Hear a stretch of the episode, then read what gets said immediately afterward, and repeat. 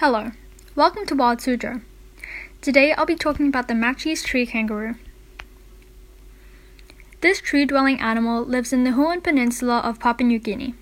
They live in places called cloud forests because they are so high up in the mountains that the clouds are usually covering the sky. They will live in elevations up to 11,000 feet above sea level. Since the habitat they live in is so plentiful, they eat leaves, fruits, moss, and branches. They find food by scavenging along the forest floor as well as the treetops. Although they live in a remote and hard to get to environment, they still have predators. Some of the predators are natural and some are domesticated animals. Among the most common are snakes, wild cats, as well as domesticated pets like cats and dogs.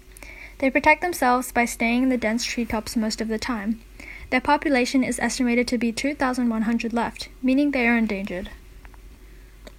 The Matschie's tree kangaroo is well adapted to its environment as it is able to survive in harsh habitat.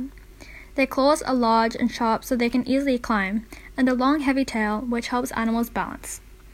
It also rains a lot in the mountains so their thick fur helps them stay warm. Only weighing 20 pounds also helps them survive. For Wild Suzhou, I'm Palm Tree, and thank you for listening.